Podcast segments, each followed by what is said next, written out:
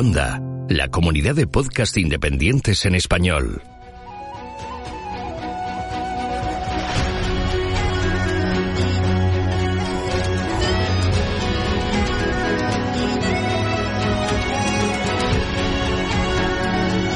Estás escuchando Geocastaway, el podcast de geología y ciencias de la Tierra.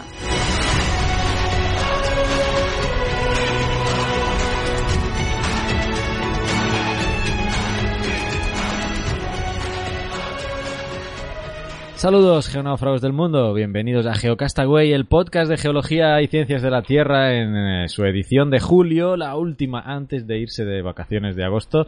Hoy es el número 86, octagésimo sexto, y conmigo está solo y únicamente y extraordinariamente Vicen, porque Oscar pues está muy atareado, ya lo sabemos todos, eh, si nos ha quedado claro en los meses anteriores, pero si no os lo digo yo, que tiene una vida muy ajetreada. Vicen, ¿qué tal? ¿Cómo estás? Muy bien, ¿qué tal? Hola a todos. Vamos a grabar el programa, un programa, va a ser corto yo creo este mes, ¿no? Bueno, no, ahora es la intro, la intro.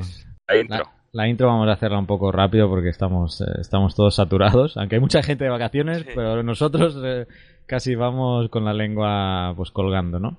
Número 86, tenemos algún par de noticias eh, que comentar y la respuesta que la voy a poner en la intro ahora si da tiempo a Lisi del mes pasado que quedó colgada el tema este de la radiación y he estado buscando. Pero antes quiero comentaros ah, sobre la academia Geocastaway, solo deciros que terminó el curso de, de ArcGIS que se estaba haciendo y acabamos de empezar el de EGRAS, ¿vale? Así que, que es ese software de modelación de inundaciones, eh, muy útil, sobre todo pues para los que hagáis hidrología y durante pues este mes de eh, julio y parte de agosto seguramente pues eh, se estará con ese curso de EGRAS. Entiendo que pues habrá mucha gente que esté de vacaciones y que diga, vaya, no me hables de cursos ahora, pero bueno, que sepáis que pues si en septiembre os animáis, además ya se, ya se está terminando uno de AutoCAD, que ese no lo he hecho yo porque yo no tengo ni idea de AutoCAD. ¿Tú conoces AutoCAD, Vicent? ¿Lo has usado alguna vez? Yo lo, yo lo he utilizado un poquito, pero no, no, no tengo soltura con, con el AutoCAD. No, no, no, no, no, yo estoy, yo estoy ahora más metido en, en programas de diseño de 3D como el CATIA o el, o el SolidWorks. He El dicho Solid- CATIA, lo he dicho de- por si alguno lo sabe, porque en español decimos CATIA, pero que, que yo sepa se dice CATIA.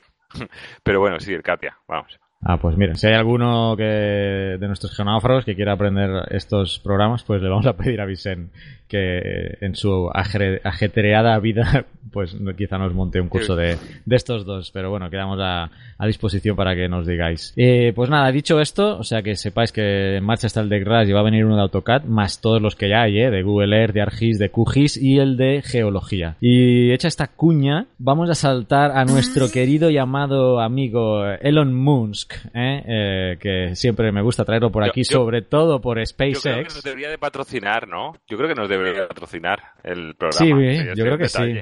Con unas migajas que nos dé, yo creo que nos tenemos ya para, bueno.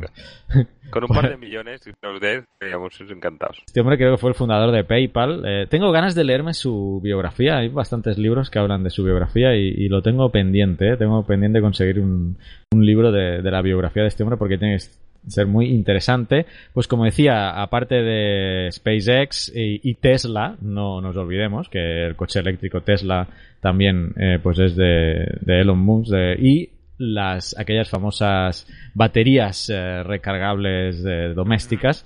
Bueno, pues ahora añadámosle un invento nuevo que se llama Hyperloop que Carlos Encinas, yo me enteré por el Twitter, de hecho, ¿eh? Eh, un comentario que hizo eh, Carlos Encinas, Charlie Encinas, por Twitter.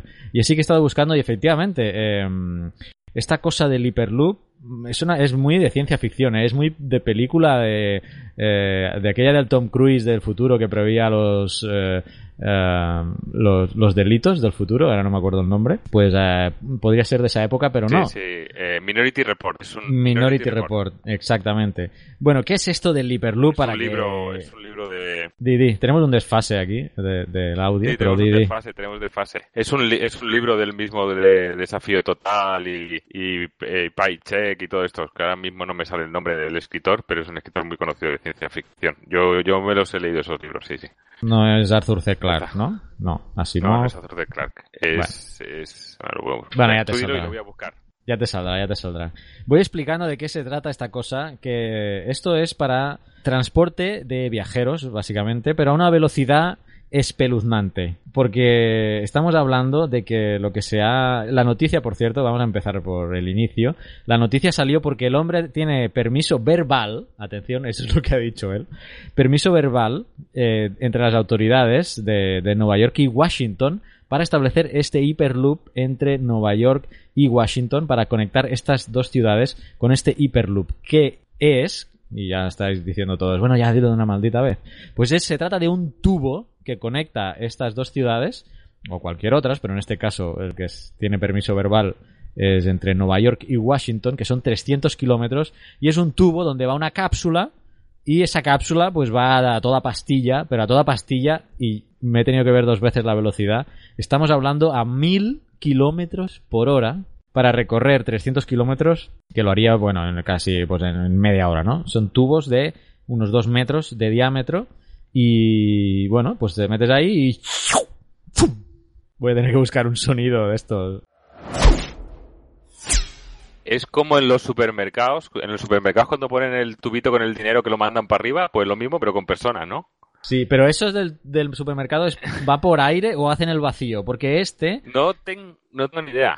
porque no sé, Pero no sé si es me por, eso. Sí, sí, o sea, se- el sistema es como ese, ¿no? Pero no sé, como no sé cómo funciona el de los mercados, pero te explico cómo va este, porque aquí se va, se tiene que generar, o la tecnología que se quiere hacer, que todavía se está implementando y tratando de ver cómo funciona, eh, se trata de hacer un vacío parcial en estos tubos. Bueno, para, des- para el desplazamiento de esta, de estas cápsulas, en las que las propias cápsulas llevan unos motores eléctricos y también unos ventiladores a lo largo del tubo para, como para sostener o, de- o hacer que flote, por decirlo de, de alguna manera, eh, esta, esta cápsula interior, ¿vale? Estamos hablando de cápsulas, todo esto, es, todo esto es en prototipo todavía, cápsulas de 28 pasajeros, velocidades, te decía, de 1000 kilómetros por hora, que a mí me parece alucinante. Y bueno, ya han salido pues muchas elucubraciones y muchos problemas, no sé, ya se, están, se les están planteando. No solo de los de financiación y los propios permisos que tendría uno que,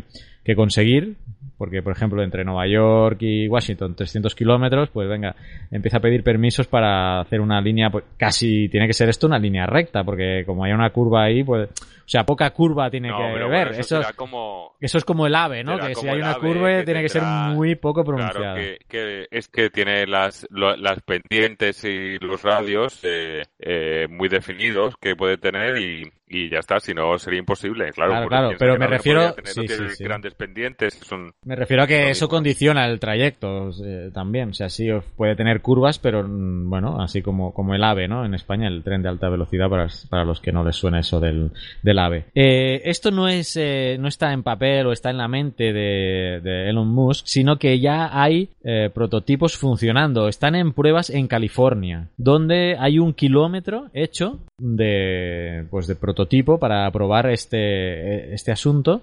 Y hay otro tramo que se está construyendo, ahí no se han hecho pruebas, de 8 kilómetros en Nevada, este está en construcción. Pero este tramo de un kilómetro sí que ya está en marcha. Pero ha habido bastantes, ha habido bastantes problemas. Por lo que he estado leyendo, eh, pues las cápsulas eh, se están como licitando para que la gente eh, aplique, ¿no? Se presentaron nueve diseños, solo quedaron tres diseños y de estos tres solo ha conseguido uno recorrer el kilómetro, no sin problemas, ¿vale? Otros problemas que se plantean.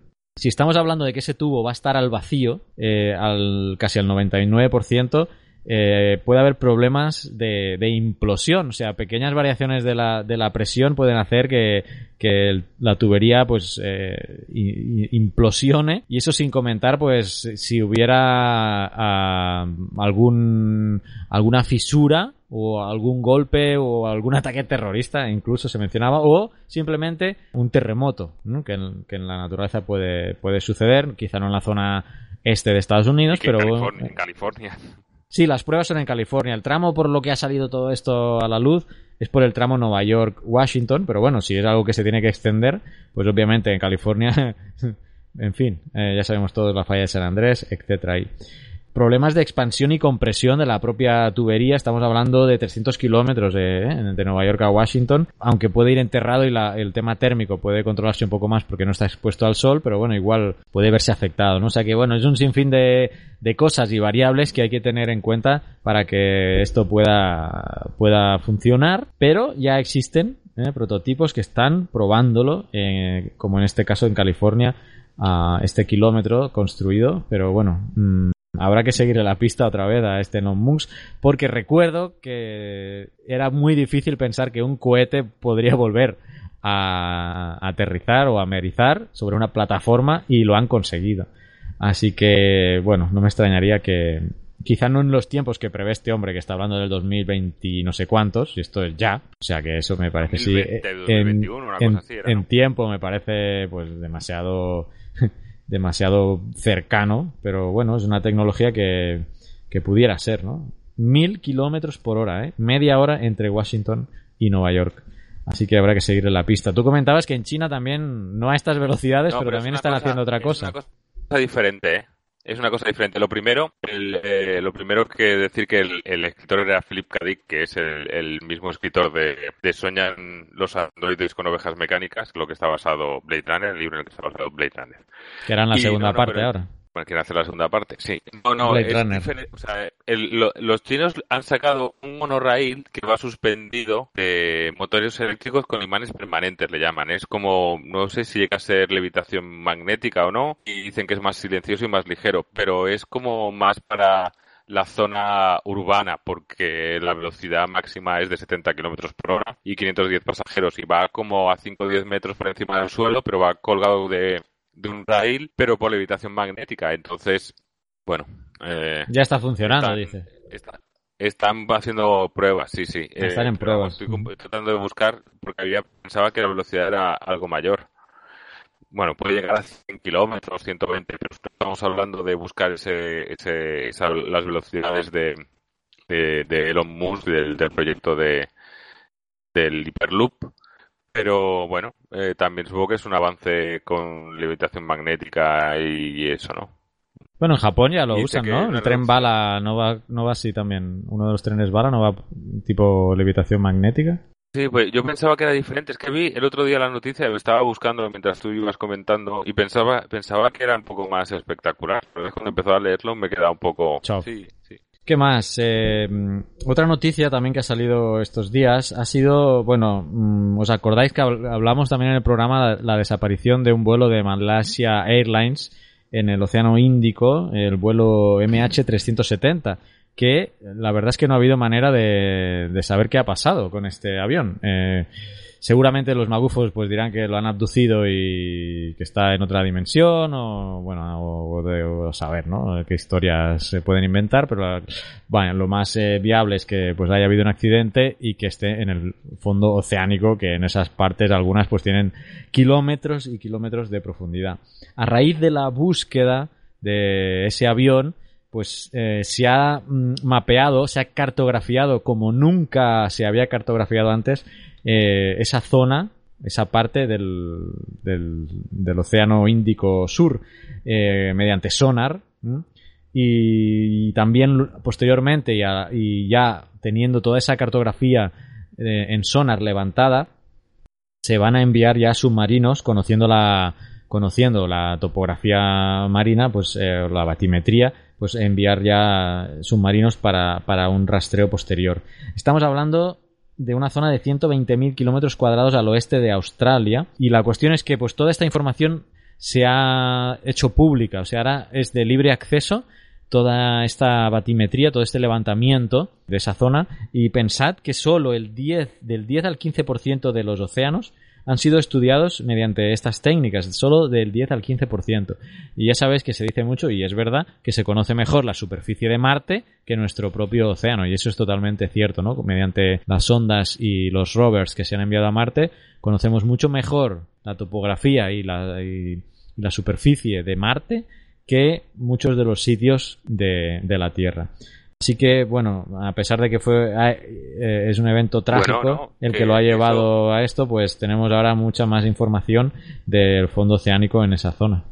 que esto también se ve, no sé si supongo que lo, comentasteis ya con, con lo de con, con Zelandia, ¿no? Con el, el, que llaman continente, que, que, bueno, que ahora están, se ve que van a hacer una campaña para estudiar y sí recuerdo haberlo comentado. y reconstruir un poco ahí no que, que, se supone que, que, es masa continental aunque esté sumergida no a ver a ver que, que, es curioso no que que es lo que dices tú. Las tres cuartas partes, más o menos, ¿no? De, de la superficie terrestre son agua y, y lo que está ahí debajo, eh, en su gran parte, como decías tú, es está desconocido, está, eh, está eh, pendiente de cartografiar o, o de... Solo un, entre un 10 y un 15% de los océanos han sido tratados así con sonar, ¿eh? Para tener un detalle. Claro, estamos hablando de una inmensa cantidad de terreno, pero bueno, también eh, no es tan, es más fácil eh, cartografiar la, la tierra seca, por decirlo de alguna manera, con satélites desde el espacio que pues eh, establecer campañas oceanográficas, eso es cierto. Aunque ya vimos que existen satélites que pueden hacer eh, ese mapeo también de, la, del fondo oceánico, ¿eh? lo comentamos en, en, un programa también. Sí, pero, pero hasta qué profundidad, ¿no? Es decir, que igual es una limitante, no sé, ¿eh? los 4.000, 5.000, 6.000 metros de, de, columna de agua empezará, supongo. Claro, son por métodos indirectos y, bueno, la resolución obviamente no es la misma que, que tener un sonar, ¿no? Haciendo, haciendo el levantamiento. Muy bien, eh, como veis vamos pim pam en la intro. ¿eh? eh quisiera acabar con un comentario que nos eh, eh, que nos hizo Lisi el mes pasado. ¿Os acordáis que nos hablaba? bueno, yo comentaba que había estado en, en, Londres y había hecho una medición en granito de la radio de, en un contador Geiger y nos hacía una, una cuestión. Y qué mejor que él que nos la haga, ¿no? Ya que nos la envió en audio en nuestro chat de, de Telegram, ¿eh? así que os animo a que os unáis a nuestro grupo de, de Telegram, eh, nuestro chat de Telegram, que es Geocastaway Podcast, creo que es eh, t.me eh, barra Geocastaway Podcast, siempre con esta dirección me lío un poco, pero es t.me barra Geocastaway Podcast, ¿vale? Ahí es el chat nuestro y ahí podréis eh, ver todos los chistes geológicos que vamos enviando entre todos los que estamos ahí. somos, eh, somos, somos 20 ya, somos 20 personas ahí comentando la jugada en temas de, geología y ahí pues Lisi nos envió, como digo, este, estos audios haciéndonos esta pregunta que os voy a poner ahora. Tengo una duda y la pongo por audio, por favor. Mm, había una imagen de una pedazo pedrusco de granito con un contador Geiger alrededor. Y pulsabas un botón y durante X tiempo y te medía las empezó y subió hasta 20 40 que son rams esos famosos 40 que suben. Es una duda que tengo. Ayer un pedrusco de granito así de que granito y el contador Geiger pegado a él muy bien, pues esta es la pregunta y como en el mes pasado decía, eh, y que pues no estábamos muy puestos en estos temas de radiación y pues lo he estado buscando, ¿vale? Y bueno, voy a intentar resumir de lo que he estado leyendo, a ver, y, y Vicen aquí será como el oyente que me vaya a ir diciendo si me estoy, me, estoy explicando claramente o no ya que yo no soy físico tampoco. Pero bueno, a raíz de la pregunta, nuestra duda era con las unidades de radiación, etcétera. Entonces, eh, si la radiación nuclear es una desintegración radioactiva, la unidad es el número de desintegraciones por unidad de tiempo, ¿vale? Y ahí sí tenemos los becquerels, que es una desintegración por segundo, o tenemos los curies, que un curie es 37 por 10 a la 9 becquerels. Esto es, digamos, como valores absolutos. Entonces, ¿cuánta radiación se absorbe, se absorbe por un tejido o aparato electrónico? Eso ya es otra cosa cuánta radiación se absorbe por un tejido o aparato electrónico, que esa es la energía depositada por unidad de masa. Se ve la diferencia, ¿no? Entre los dos. Aquí tenemos grays, que son julios por kilogramo. Es energía partido por masa, como decía. Julios entre kilogramo, que es la unidad, es el gray.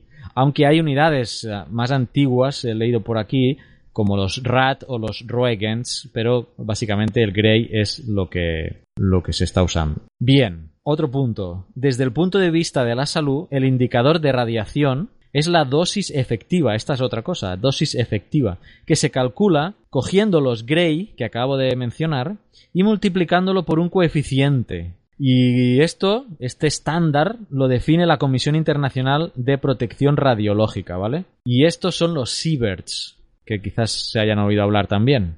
Entonces, vamos a la pregunta de Lisi, que él dice que tenía un contador Geiger cerca de un granito y le marcaba entre 20 y 40. Bien, lo que marca un contador Geiger son CPMs, que esto es otra cosa, que son eh, cuentas por minuto. Es decir, el tubo Geiger, o sea, el Geiger, el contador tiene un tubo que está relleno de un gas que se ioniza cuando recibe radiación. Y eso genera un pulso eléctrico que es lo que detecta el contador Geiger. Estos son CPMs. Por lo que he leído también, el contador Geiger solo detecta radiación gamma y beta, pero no alfa, ¿vale? Entonces, eh, bueno, luego ya si entráramos en más detalles, pues sí se puede pasar de CPMs a becquerels, es posible, eh, con conversiones, etcétera, etcétera. Pero total, respondiendo entonces mm, a la pregunta que él decía sobre el granito, entonces lo que seguramente se estaba midiendo ahí eran los CPMs eh, que del granito. Y él mencionaba que variaba entre 20 y 40 y puede estar tranquilo porque parece ser que el problema o el peligro empieza a partir de los 100 CPMs. Así que tranquilo, tranquilo Lisi. Además, si fuera peligroso, dudo que lo tuvieran ahí en el, museo, ¿no? Para que todo el mundo estuviera ahí eh, viéndolo. Ah, así que es un poco el resumen de lo que yo he encontrado sobre este tema de radiación. Si hay algún físico o químico que nos está escuchando y he dicho alguna tontería, pues por favor enviadnos un comentario en el post, dejádnoslo en el post aquí en geocastaway.com de este podcast y lo aclaro en el siguiente mes. No sé, Vicente, si ha quedado más o menos claro lo que he contado, ¿tiene sentido? Sí, algo de sentido tiene, pero la verdad es que es para escucharlo otra vez con calma, ¿eh? Sí, porque es un poco lioso, ¿no? Bueno, hemos cumplido con el tiempo que nos habíamos fijado casi, hasta nos sobran cinco minutitos, ¿eh? Para dejar paso a las, a las siguientes secciones. No sé si algún aporte más en la intro.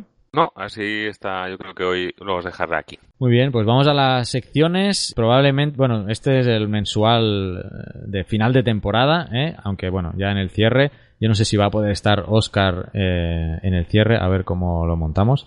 Y quizás, si no estás en el cierre, Vicente, pues eh, feliz agosto y nos vemos en septiembre. Feliz y laboral agosto. Y laboral agosto, exactamente. Y, caluroso agosto. Eso te iba a decir, que no pasará mucho calor por Sevilla. Pero creo que eso es casi imposible. No, no, no. Julio, ha dejado el listón alto, ¿eh? Genofro, seguimos con el programa. Ahora.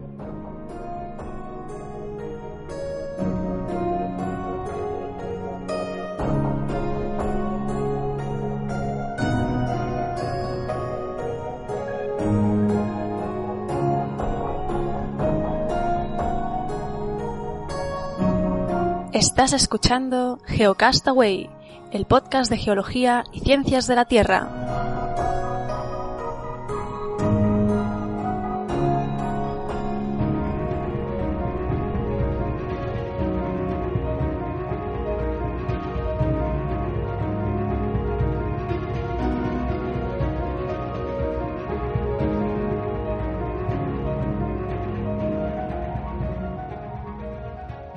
Mujeres de Ciencia por África. Hola a todos. Hoy hablaremos de una geóloga y oceanógrafa estadounidense llamada Marie Zar. Marie nació el 30 de julio de 1920 y junto a Bruce Gibb creó el primer mapa científico de todo el suelo oceánico. Nos condujo al entendimiento de la geología y la geografía de nuestro mundo eso puso de manifiesto la existencia de la dorsal mesoatlántica y revolucionó la comprensión científica de la deriva continental. Su padre, William Zack, hacía mapas de clasificación de suelos para el Departamento de Agricultura de los Estados Unidos. Su madre, Berta, enseñaba alemán y latín. Tenemos que destacar que al principio el mundo de las letras fue lo que más le atrajo Quería estudiar literatura, pero por ser mujer no la aceptaron. Más tarde, por motivo de la Segunda Guerra Mundial, en Estados Unidos las mujeres tuvieron que aceptar los trabajos que dejaron los hombres. Mientras ellos luchaban en el frente, animaron a muchas mujeres a que eligieran carreras con títulos masculinos. Estos eran los relacionados con las ciencias y tecnologías, entre otros. Marizar se graduó en geología en 1944 por la Universidad de Michigan. Eran tiempos convulsos. El petróleo era un bien muy preciado y necesario para los barcos y aviones destinados a la guerra. Por esta razón, Marizar decidió trabajar en la compañía Starling Oil y se convirtió en una de las chicas geólogas del petróleo.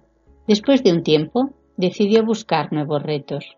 Logró el grado en matemáticas por la Universidad de Tulsa y después viajó a Nueva York.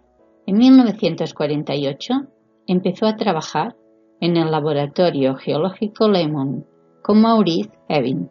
Para poder trabajar allí, la única pregunta que le hicieron fue ¿Sabes dibujar? Y así empezó su aventura.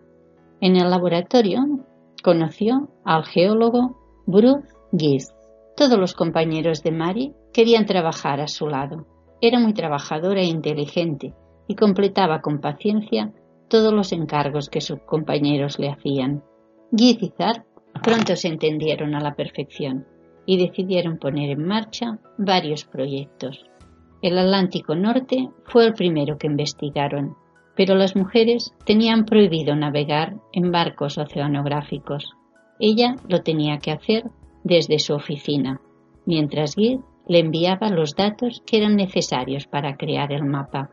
Aún así, ella siguió cartografiando el suelo oceánico. En 1953, mientras dibujaba, se dio cuenta que en medio del Océano Atlántico había una línea dorsal. Ese elemento llamó su atención. Era la grieta más grande que jamás había visto. Así descubrió el riff. El riff, sí, esas zonas de la corteza terrestre en las que aparecen fisuras y fallas como consecuencia de la divergencia de dos placas tectónicas. Keith, después del descubrimiento, no la creyó. Hubo infinidad de discusiones en el laboratorio. Él necesitó un año para cambiar de opinión. En una sociedad machista como aquella, en que las mujeres pudieran corregir a los hombres, se consideraba una falta grave. Finalmente, él le concedió el descubrimiento a su compañera. En 1959 publicaron el primer mapa hecho a mano que representaba el fondo del Atlántico Norte. En 1961 publicaron uno del Atlántico Sur y en 1964 publicaron el del Océano Índico. La representación exacta de los suelos oceánicos fue una revolución porque la mayoría creía que el fondo del mar era llano y fangoso. Gracias a este descubrimiento quedaron a la vista la inmensa corteza, los montes, las regueras, las planicies, los barrancos, y llegó la validez de las teorías de las placas tectónicas y la deriva continental. Junto al artista Henry Beran, Zar creó un sistema de colores para pintar los mapas. Rojo para la zona volcánica, azul para la zona de llanuras abisales y púrpura para las dorsales oceánicas. Zar siguió trabajando durante 20 años con datos de expediciones oceánicas que se hicieron más tarde. El resultado de esa gran documentación vino en 1977, cuando se presentó el mapa mundial del fondo oceánico. Ese mismo año fue también cuando murió Giz. Las palabras de Marizar, que pronunció en una entrevista en 1999, resumen su labor y retratan toda una época. Ella dijo, yo tenía un lienzo blanco para llenar con extraordinarias posibilidades un rompecabezas fascinante para armar. Eso era una vez en la vida, una vez en la historia del mundo. Fue una oportunidad para cualquier persona, pero especialmente para una mujer de la década de 1940. Marizar murió el 23 de agosto del 2006. Bien, espero que os haya gustado y hasta la próxima. Adiós.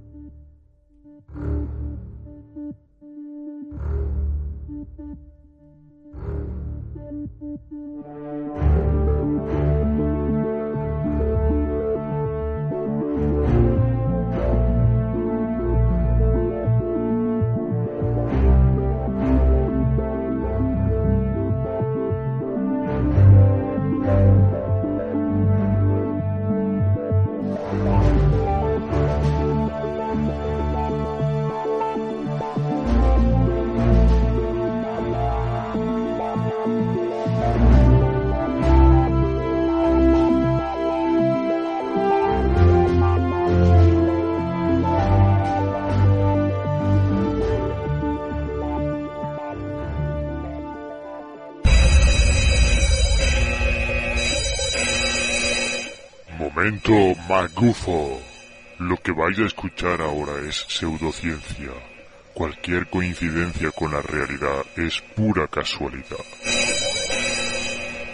¿Qué tal? ¿Cómo estáis? Bienvenidos al momento magufo.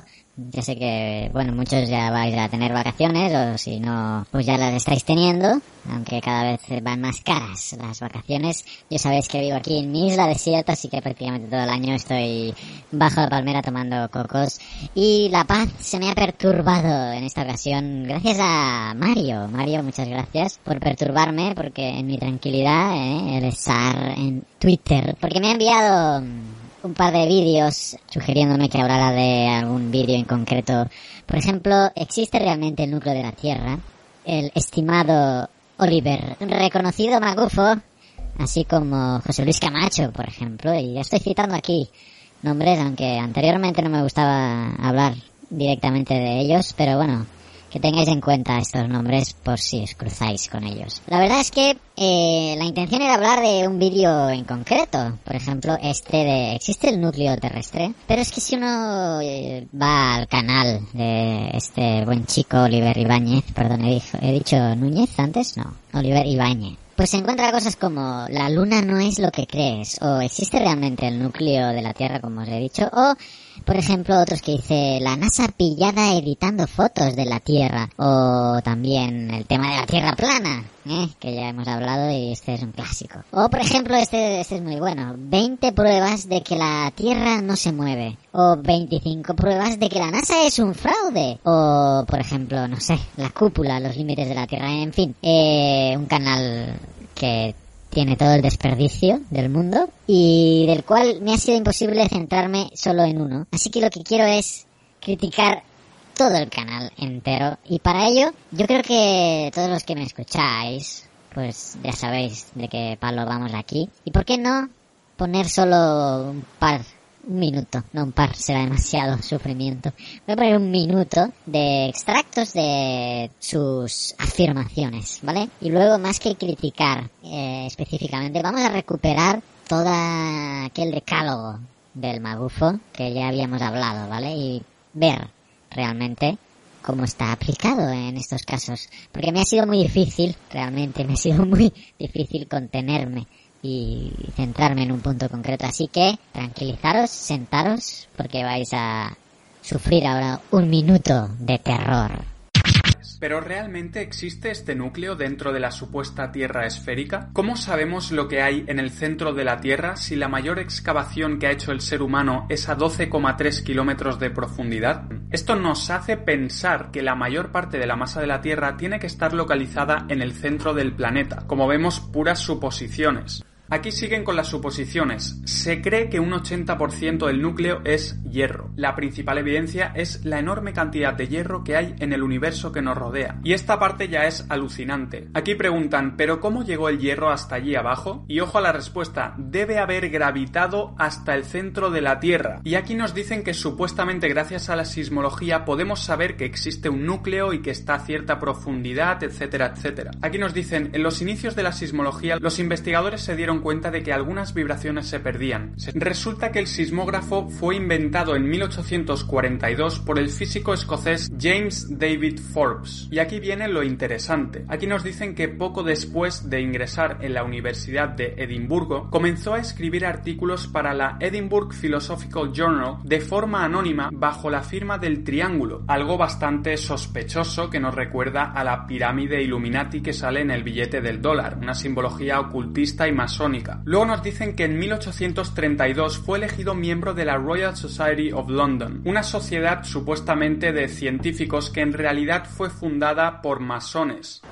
En este vídeo veremos que la Luna no es lo que creíamos que era. Nos han contado que la Luna se encuentra a 384.400 kilómetros de la Tierra. Sin embargo, para respaldar esta afirmación han empleado unos métodos bastante cuestionables. La prueba, según ellos, de que la Luna se encuentra a 400.000 kilómetros de distancia son unos reflectores que supuestamente pusieron allí los astronautas de las misiones Apolo. No obstante, ya hemos visto en vídeos anteriores que las misiones a la Luna son un completo fraude de la NASA y que los astronautas no son más que actores masones. La distancia real a la que se encuentra la Luna, por tanto, es un misterio, lo que sí podemos saber es que está muy cerca. Al enfocarla con una lente veremos que prácticamente no hay que variar el enfoque. Se puede apreciar con este ejemplo de la rama. También podemos verlo al observar las nubes más cercanas a la Luna, viendo cómo no hay que variar demasiado el enfoque. Esto quiere decir que la Luna está muy cerca de las nubes y no en el espacio exterior. Muy bien, espero que no haya sido demasiada tortura, ¿vale? Vamos a repasar, esto ya lo habíamos visto hace meses, meses, pero quisiera recuperarlo, eh, dado que vamos a hacer un análisis general de esta tortura que acabamos de sufrir. Y si os acordáis, eh, si os acordáis hablábamos de que los magufos ¿qué suelen hacer? Suelen usar personas eh, reconocidas o gente que ha ganado un premio Nobel o nombres de científicos existentes, algunos de siglos cuando ni la ciencia estaba en sus albores, pero bueno, suenan, suenan muy bien, ¿no? Por ejemplo, el típico caso del Nobel de Medicina, ¿eh? de Montagnier, ¿vale? Que ganó un premio Nobel, pero luego, pues, se le fue la castaña y empezó a decir que el VIH no generaba el SIDA, por ejemplo, ¿no? Entonces, ese uso de personas eh, que a nosotros conocemos o hemos, nos suenan de algo, están vinculadas con un prestigio verdadero o no, ¿verdad? Pero ese uso, ¿no? O sea, menciona quizá a Newton, a Einstein y cosas eh, así, ¿no? Personas realmente que realzan eh, el mensaje. Luego usan terminología científica para apabullar, ¿no? Al igual que usan personas conocidas, pues se usan términos que suenan muy bien, muy bonitos, y no, no recabamos en, bueno, hostia, esa palabra suena muy científica, ¿no? Es como que se use un caballo de Troya, ¿eh? Dentro de la propia narrativa científica aparecen caballos de Troya, ¿vale? Que estallan ahí en la mente de las personas. Si no tienes una formación sobre el tema, sobre todo, ¿no? Si a mí me hablan de medicina, me empiezan a hablar de palabrejos, pues ah, pues me, la pueden me la pueden colar no eh, hay una expresión de Richard Feynman. Si usted piensa que entiende a la mecánica cuántica entonces usted no entiende la mecánica cuántica. Imagínate lo que puede representar un balbuceo de palabras incomprensibles en boca de un magufo experimentado y preparado además para confundirte. Así que uso de terminología. También tenemos eh, pruebas anecdóticas y fenómenos indemostrables, eh, ¿vale? Usar eh, propuestas dogmáticas, sus propuestas dogmáticas que no pueden ser puestas a prueba de forma experimental y se basan más en ideas subjetivas que en hechos contrastados.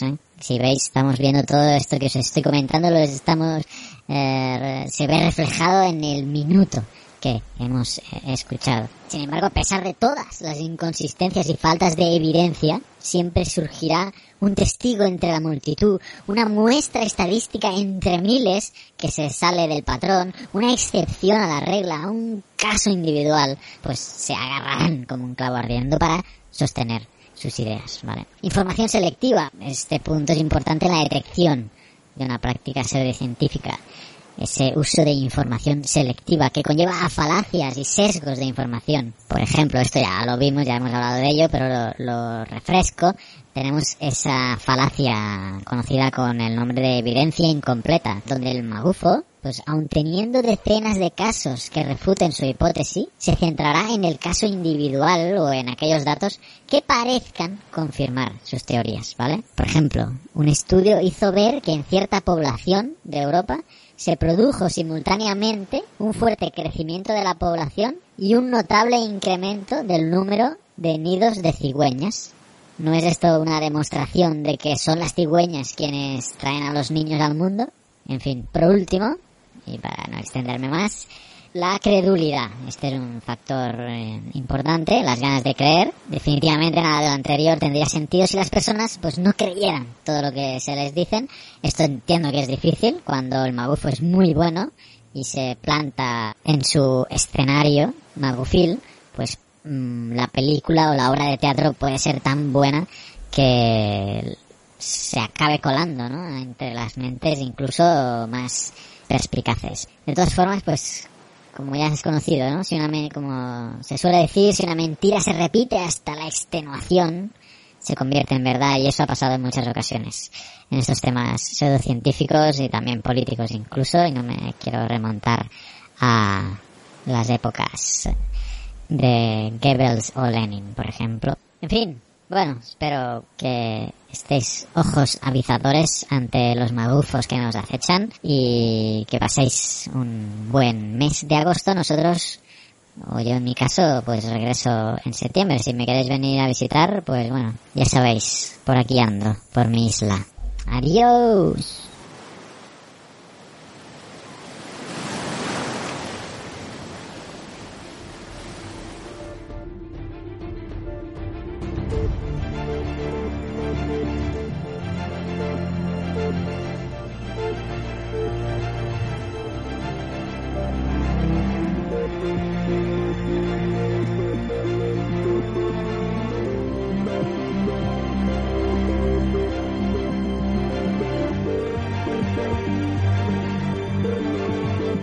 Estás escuchando Geocastaway, el podcast de geología y ciencias de la Tierra.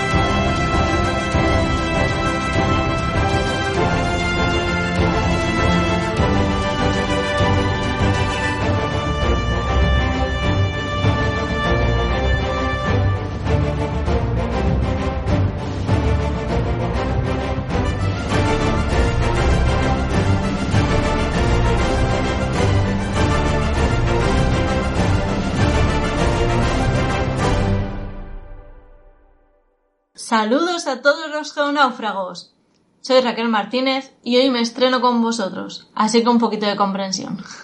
A principios de julio asistí al Congreso de Métodos Numéricos para la Ingeniería, celebrado en Valencia. Y os preguntaréis, ¿qué tienen que ver los métodos numéricos con la geología? Pues muchísimo, por supuesto. Todo lo que tiene que ver con modelos de simulación son métodos numéricos. Pensemos en el comportamiento de las rocas bajo presión, por ejemplo. Su rotura, siguiendo el círculo de Moore, o su comportamiento elástico-plástico, está calculado con matemáticas. Pues de cosas así se habla en este congreso. Quería compartir con todos vosotros algunos de los estudios que se presentaron en el congreso y tiene relación con la geología que estamos familiarizados.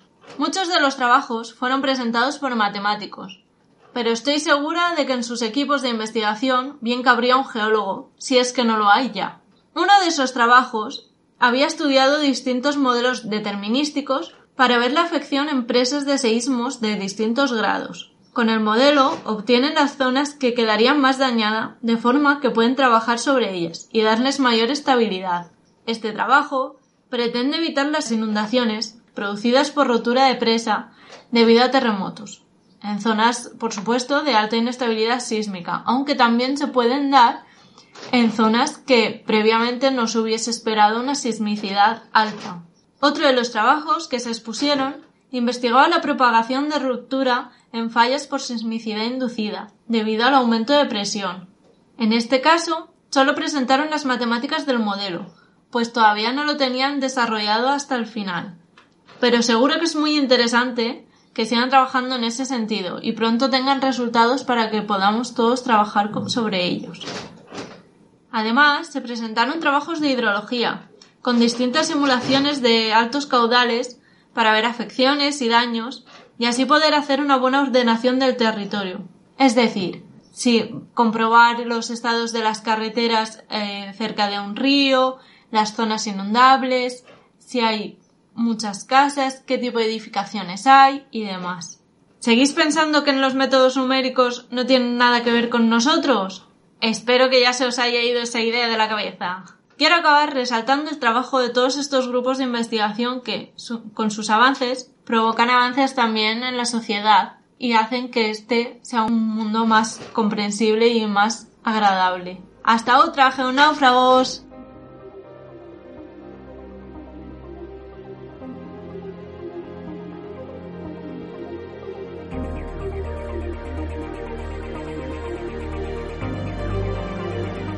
Hola geonáufragos. Eh, bien, eh, Pedro me ha pedido que hable de un curso súper interesante que va a organizar eh, un colega, un colega suyo, que se llama Juan Gómez Barreiro. Y es un curso de prospección con batea. ¿eh? Amigos, eh, seguro que habéis visto en las películas ¿eh? cómo se busca oro ahí en los ríos, ¿eh? con un, pues precisamente con una, con una batea, ¿no? Con, como una especie de plato. Entonces hay un curso, un curso que os paso a detallar por si os interesa. Yo, desde luego, si estuviera en España, hasta me plantearía ir desde, desde Tarrasa, desde cerca de Barcelona, hasta el lugar de celebración que es en Salamanca. Entonces os voy a dejar los links en el post eh, para que podáis ir a la página directamente, pero os menciono muy por encima el curso que son dos días, el 22 y 23 de septiembre de 2017. Es eh, presencial en Salamanca y el límite de inscripción es hasta el 20 eh, de septiembre.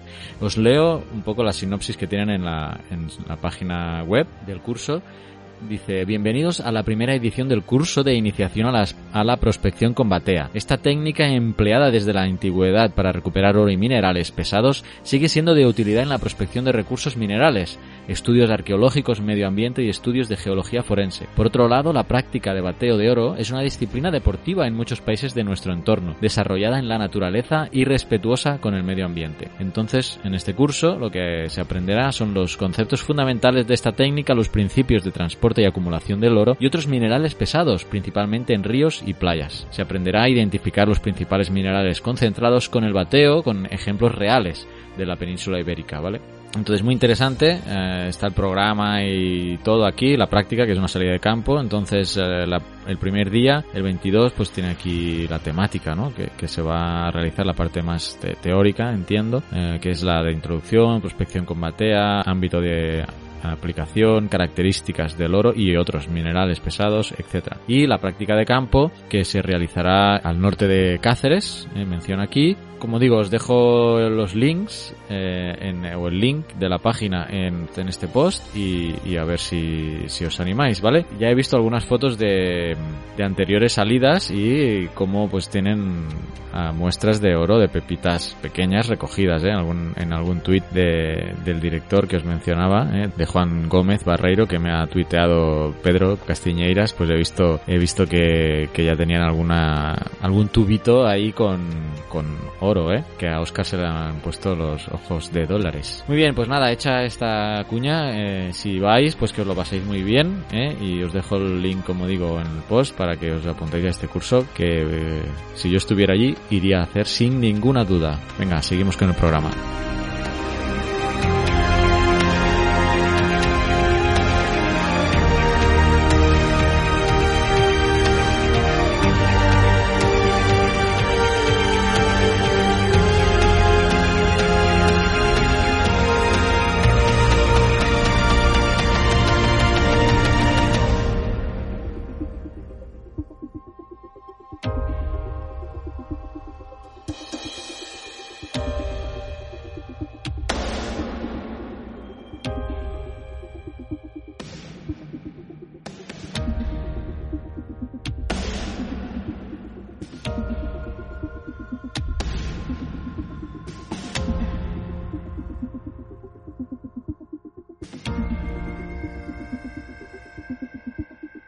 Paleontología con Fernanda Castaño. Hola amigos de GeoCastaway, soy Far Castaño.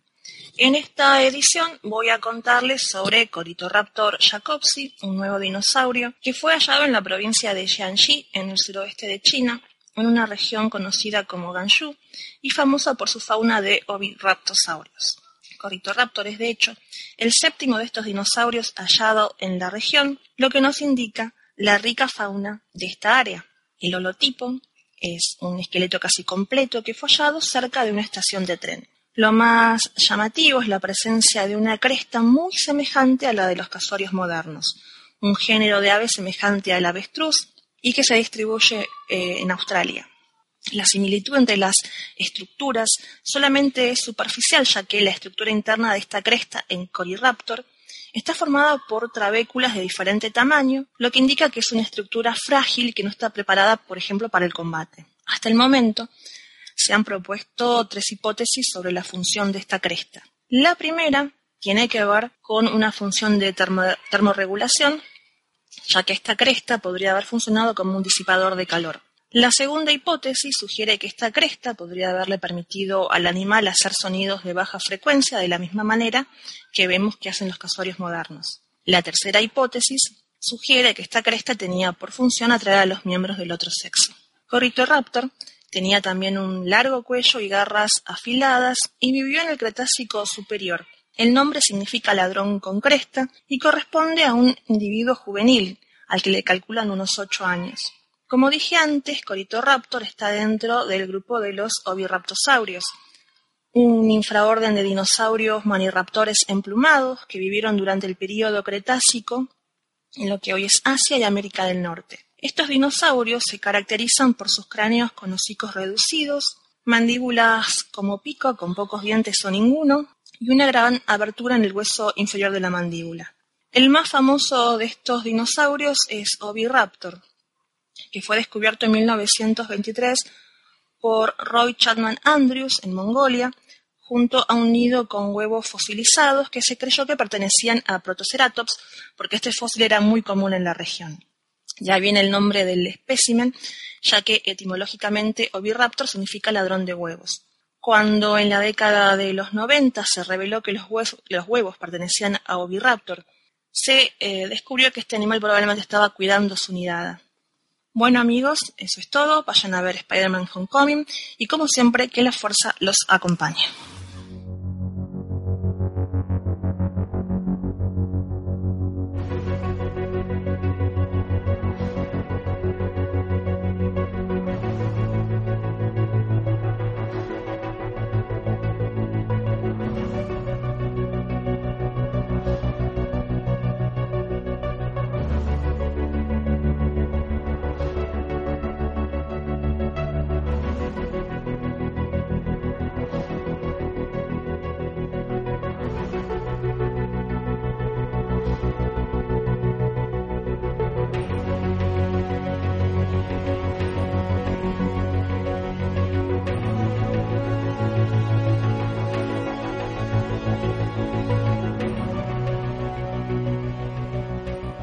Exploración espacial Chazarra. Hola a todos. El Curiosity apenas se ha movido 100 metros en lo que llevamos de mes, pero es que este mes, precisamente, el Sol y Marte están en conjunción, es decir, que desde nuestro punto de vista, Marte y el Sol están muy cerca, haciendo las comunicaciones difíciles por las interferencias que provoca el mismo Sol. Por precaución, durante estos días nos envían nuevos comandos a las naves que tenemos tanto en órbita como en superficie, para evitar que cualquier problema en las comunicaciones pueda provocar finalmente un daño a la misión, aunque realmente estas siguen tomando datos y serán principalmente descargados una vez concluya la conjunción, un periodo que dura aproximadamente dos semanas y que ocurre cada dos años.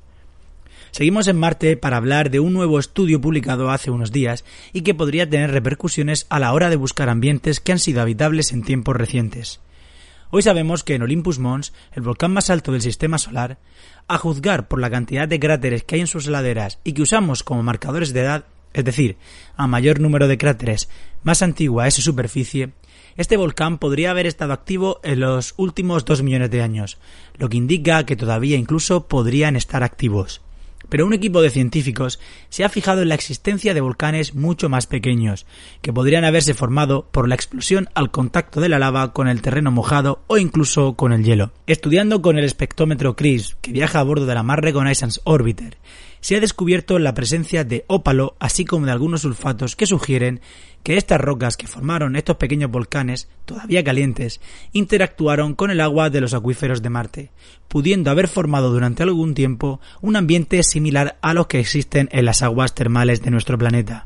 Además, el ópalo permite una buena fosilización de los restos biológicos, por lo que sería un buen candidato para buscar restos fósiles de vida microbiana. Siguiendo en Marte, otro nuevo estudio sugiere que efectivamente la gran diferencia entre el hemisferio norte, mucho más joven y deprimido que el sur, es consecuencia de un impacto gigante con un cuerpo del tamaño de Ceres poco después de la formación del planeta. Este impacto dejaría una gran cantidad de elementos metálicos que se hundirían hacia el interior de Marte y con los que los fragmentos expulsados hacia la órbita se habría formado un anillo de material que sería el responsable de la formación de sus satélites, Phobos y Deimos.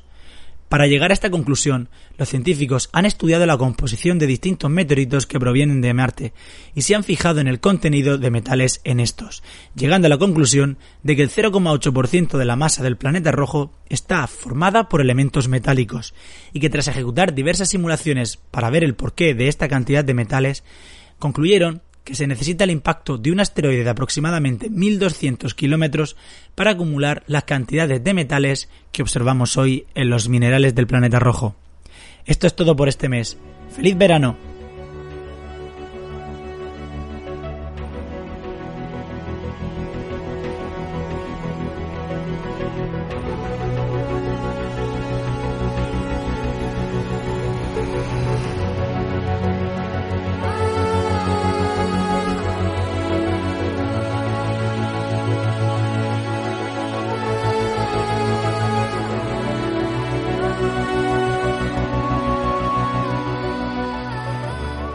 Bien, ya estamos en el cierre y bueno, Vicen eh, ha desaparecido, pero tenemos a Oscar en Hola, el cierre. ahora. He llegado tarde, Ah, sí. pero he llegado. Has llegado tarde. Bueno, la gente no sabe que estamos grabando en días diferentes. Shh. Nadie lo sabrá. Bueno, eh, que en el cierre que tenemos que comentar. ¿Tienes alguna noticia, por cierto, como no has podido estar en la intro? ¿Alguna noticia que sea de tu interés comentar? Hemos comentado en la intro el Hyperloop de este Elon Musk que quiere hacer un tubo, un tubo de estos que transporte personas al vacío. ¿eh? mil kilómetros por hora. No sé si te has enterado. ¿Y qué más? Y no sé qué. Ah, bueno, y que del avión aquel que desapareció de Malaysia Airlines, pues se han publicado todo el levantamiento batimétrico a detalle que se realizó para la búsqueda y ahora pues se está usando ya para fines eh, científicos, ¿no? Y comentamos otra cosa. Ah, y aclaramos lo de Lisi, que envió aquello de la radiactividad, de la radiación Sí, que es estaba ahí en, en Londres, ¿te acuerdas? Pues bueno, esto en la intro ya lo hemos, lo hemos aclarado. Pero no sé si tú, aparte de la No sé, comparecencia... ha habido un terremoto Rajoy- en Grecia estos días. si no recuerdo mal, habían dos víctimas mortales. Bueno, en Grecia o Turquía, pero afectó la zona de Grecia. A ver si recorda- recuper- recuperamos la sección de terremotos algún día. Y no sé, así destacado, ¿no? En Twitter hemos estado hablando mucho de vacaciones y de saludarnos y de intrusiones con Petromet. Estuvimos haciendo un repaso de cómo iban las intrusiones con los fenocristales. Ya, si a alguien le interesa, que busque el perfil de Petromet y, y verá toda la explicación. Y no, no, nada más destacado este mes. Contento de estar aquí con todos ustedes, aunque sea tarde. Pues eh, repasemos las redes sociales, a ver, que luego nos en- centraremos en Telegram un poco, porque bueno, es nuestro chat ahí de Geocastaway Podcast y... De geochistes, y ¿no? Cosas, Geo- cosas geochistes Telegram. Y me sirve a mí para recopilar chistes que este mes está servidito y entonces, bueno, para que sepan lo que se pierden nuestros geonáufragos que no están en el canal de Telegram. Pero Bueno, pues primero- empezamos. Os recordamos que, mira, hoy me ha venido, me ha apetecido recordar que tenemos la red de Flickr con fotos, pero tenemos muchas fotos geológicas por aquí que nos habéis enviado y habéis compartido con nosotros. Nos podéis seguir en flickr.com fotos barra geocastaway. Eh, luego tenemos nuestro canal de YouTube donde Carlas nos sube sus preciosos vídeos cada vez más bien currados y tenemos la friolera ya de 898 seguidores. A ver si llegamos a mil a final de mes. No, a final de Eh, mes, imp- no. Ah, ya, a Eh, final de año, perdón, estaba pensando. Final de año, sí. No, porque al Ya ritmo que está- mi cabeza está de vacaciones, Carlas, ya no piensa. Pues tenemos nuestros amigos de Facebook, que tenemos 1086 likes. ¿Likes o seguidores? ¿Cómo va eso? Ah, bueno, que para hacer un like es como seguidor también, ¿no? Sí, casi. No, estoy muy al día de Facebook, no querría decir ninguna barbaridad, pero tenemos 1086 likes, que es lo importante. Y para acabar, nuestros amigos de Twitter, tenemos 3309 seguidores, con 3700 likes. Los likes y los seguidores van diferente tanto en GeoCastaway Twitter como en GeoCastaway Facebook. Likes en Twitter, ¿cómo, cómo has dicho eso? Sí, likes, también te los marca, no sé por qué aquí. Deben ser los corazoncitos, los me gusta. Bueno, que es no una sé de las funciones que, que más poco me gustan de Twitter. Cuando ves una cosa horrorosa y te la marcas porque te la quieres marcar y le tienes que apretar al corazoncito, es como, uff. Pero antes era una estrella, ¿no? ¿No Antes era una estrella, sí. Era más guay la estrella. Ahora es un corazón. Sí, son cosas de del marketing, de los ¿cómo se llama? De los de la gente que mete la pasta para que el Twitter funcione, que de vez en cuando piden cambios y mira, hacen cosas guay y hacen cosas chungas. Tenemos nuestro canal en Google Plus, que no sé por qué ya ni me aparece en el navegador, pero tendría que existir. Qué excusa Sí. más mala. Sí, ¿no? Tenemos 50 seguidores, diría que ha subido uno o dos. Si es posible Y por último tenemos nuestro canal, nuestros dos canales de Telegram. Pensa, recordad que tenemos el canal de difusión, donde vamos colgando las cosas que nos parecen importantes o interesantes, y el canal de chat, donde cada uno puede decir lo que le venga en gana. Y creo que Carlas quería hablar en específico de este canal. Y enviarnos audios como Lisi, eh, que ya oísteis en, en la intro. No sé si has mencionado Evox. No, siempre si me lo has dejo. dicho. Porque yo sé que mucha gente nos escucha a través de Evox. Y para los no nos lo- muchos que no nos es, o sea, para los muchos que nos escuchan en Evox, solo tenemos 40 pulgares arriba, como 40 seguidores deben ser eso también. Sí, deben ser Así seguidores que, o likes. Ujú, Porque, a ver, por ejemplo, el último mensual, aquí puedo ver las estadísticas de los oyentes, pues tenemos eh, a través de Evox 292 ¿m? o escuchas, o sea, 200 per- más de casi 300 personas solo en Evox nos han escuchado en eh, han escuchado el último mensual, pero solo hay 40 likes del podcast, no, no del audio, no del podcast en general, general, así que bueno, os animamos a, a que nos eh, deis like ahí en todos los que nos estéis Quizás, escuchando por Evox. es gente que nos ha escuchado y ha dicho, no le voy a dar el like, Carlas. Ya, pero bueno, si, si tenemos una media de 300 audios cada mes, tampoco creo que sea gente masoquista. Nunca Así se sabe. O 300 oportunidades que vamos perdiendo cada mes. no, hombre, no. Así que no, lo digo porque así, si dais likes al podcast, pues bueno, dais- nos ayudáis a, a difundirlo más o a que suba en, en el ranking de, de Evox y más gente conozca la, la geología y las ciencias de la Tierra a través de nuestro podcast. Entonces, eh, creo que lo hemos repasado todas las redes sociales. Eh, no ha habido comentarios eh, este mes. ¿eh? La verdad es que hay uno, un comentario de Marisa Castiñeira en el mensual ¿eh? de junio que dice de la siguiente manera, hola a Vicen, ¿eh? ya estás de regreso, eso lo digo yo, y a todos geonáufragos, escuchando antes de salir de vacaciones, Marisa que ya se va de vacaciones, me encanta África y sus biografías de mujeres que bien cuenta como ellas, a pesar de los pesares, hicieron ciencia, efectivamente. Tiene aquí una seguidora, pues espero que hayas disfrutado la de este mes, la archiconocida Mari Tharp. Nos vemos por las redes y pondremos las fotos del geoverano, un bico. Eh, eso esperamos, las fotos del geoverano. Así que muchas gracias, Marisa. Lo que no descansa es nuestro canal de Telegram, como decías, Geocastaway Podcast, t.me barra Geocastaway Podcast. Y bueno, es como, hay muchas cosas, ¿eh? Para si tuviera que repasarlo todo del último mes, pero bueno, una de las cosas que se, que volcamos ahí o que, la, que nos enviáis los que estáis en, en el chat son, son chistes, ¿no? No sé por qué, no sé por qué. Por ejemplo, tenemos una aquí de Lisi que nos envió que dice, ¿cuál es la diferencia entre un volcán y un terremoto? Que el terremoto ensucia y el volcán lava. Bien, hasta puedo poner soniditos ahora.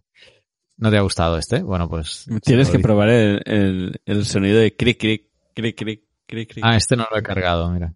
Cárgalo, cárgalo. Luego, luego lo pondremos. También, bueno, eh, Raquel Martínez está aquí también en, en, en el grupo. Nos ha enviado un audio que también, pues ya lo habréis oído, de, en un congreso que estuvo. Y bueno, aquí comenta jugada, ¿no? La, la jugada. Eh, más chistes, por ejemplo, no sabría decir ahora, por ejemplo. Félix ha enviado papá, algunos. papá.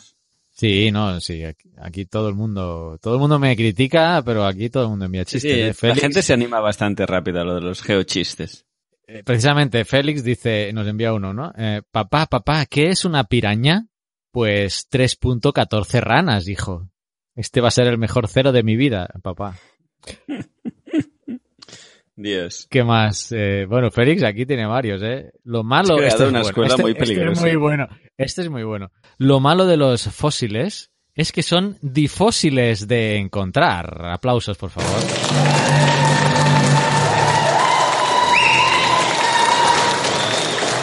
Y qué más, qué más. Bueno, Marisa nos enviaba fotos del CERN. Espera que se acaben los aplausos. Que son largos. eso largos, largos, eh. Buenos, buenos. Vale, bravo, cállense. bravo. Este les ha gustado, les ha gustado este chiste. Eh, ¿Qué se oye de fondo aquí? Se ha quedado alguien que lo cubata por ahí. Se ha quedado lo- el, el audio que, bueno.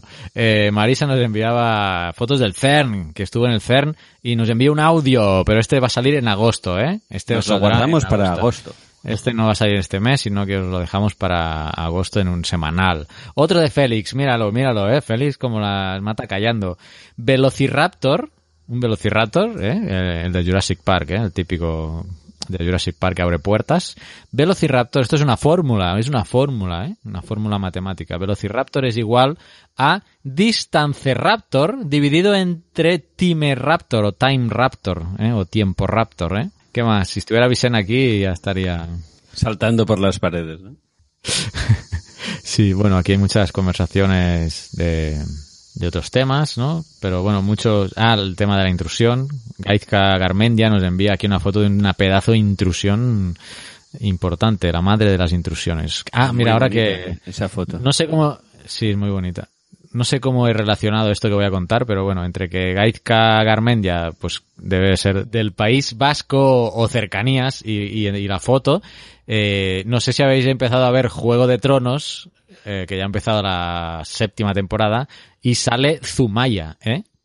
en el primer episodio y una de las localizaciones es toda la toda la, pla- la playa de Zumaya así que solo por lo por, por las vistas y los escenarios de, de lo que va a venir en esta temporada de Juego de Tronos pues va a valer la va a valer la pena verlo Em, ahora, estoy, ahora que dices esto, estoy pensando que la gente de Naucas había enviado un, un artículo, un post, donde hablaban un poco de geología y de, y de Juego de Tronos. Como no soy muy seguidor de Juego de Tronos, lo reenvié amigos, pero no, incluso diría que en el canal de Telegram también lo he reenviado.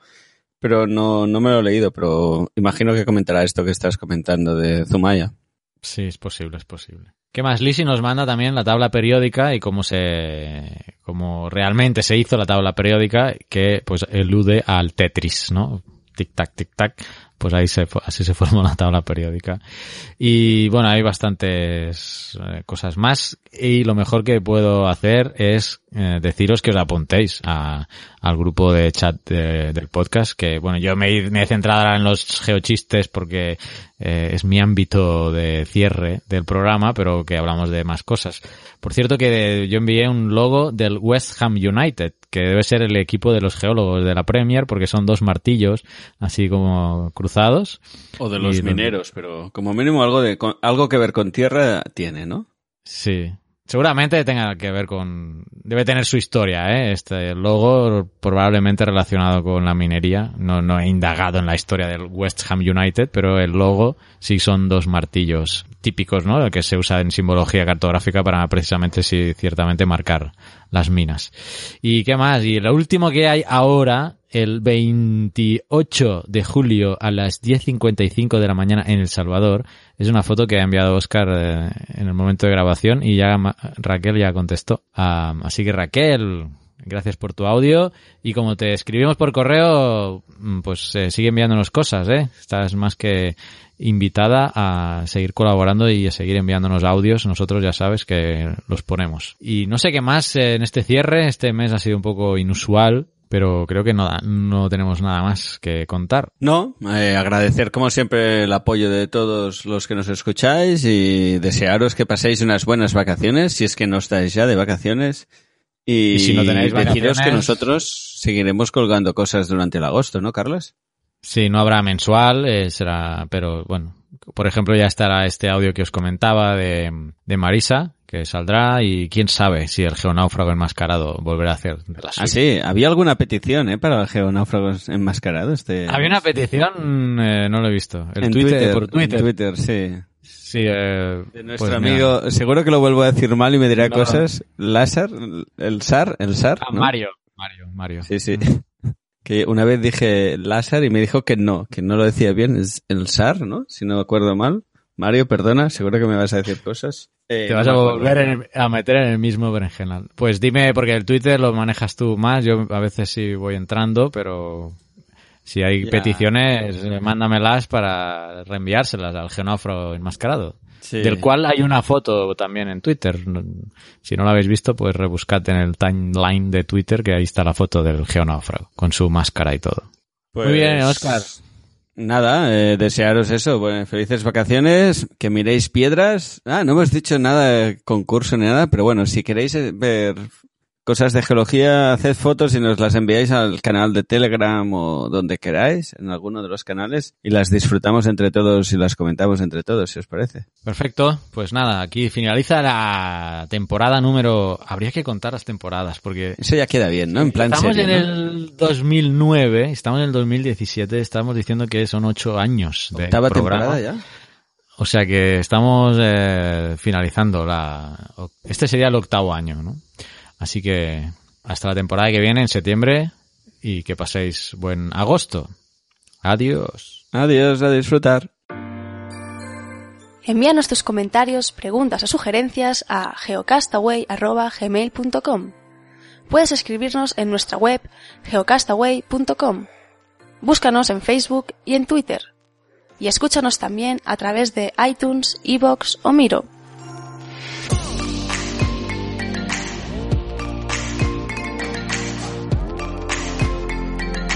Lo malo de los eh, fósiles es que son difósiles de encontrar.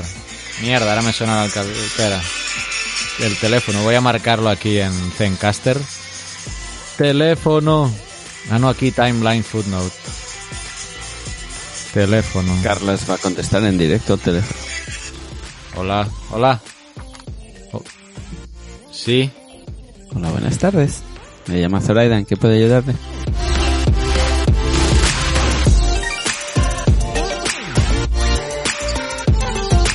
Teléfono, iniciamos, iniciamos otra vez. Això també està bé que ho tingui això, veus? Ara puc ficar notitas aquí y me dice el tiempo. Ah, estás enviando al, al Telegram algo. Espera, tengo que repetir este porque ha sonado el teléfono mientras estaba contando el chiste, coño. Ni, ni, ni, ni. Aquí. Sigo, ¿eh? Dale. 3, 2, 1. Del país vasco. Del país eh, ¿Vasco? vasco. ¿Vasco? No. Vasco, ¿Vasco? Del-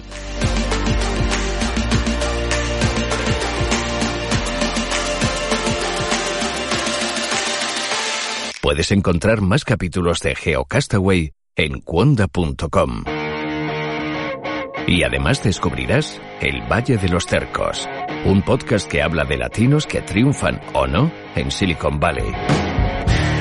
Bienvenido a El Valle de los Tercos, el podcast que te trae desde Silicon Valley a los latinos que se suman a la revolución digital. Argentinos, colombianos, chilenos, mexicanos, españoles, todos tienen una cosa en común. Que no puedes decir todos son blancos, todos son hombres, todos son ricos, todos son pobres, todos son... Aquí el común denominador que yo veo es que son tercos. Hay unos tercos que tienen éxito y hay otros tercos que duermen en su carro. Con Fernando Franco y Diego Graglia. Son nuestros cercos favoritos. Descubre nuevos podcasts en Cuonda, la comunidad de podcast independientes en español.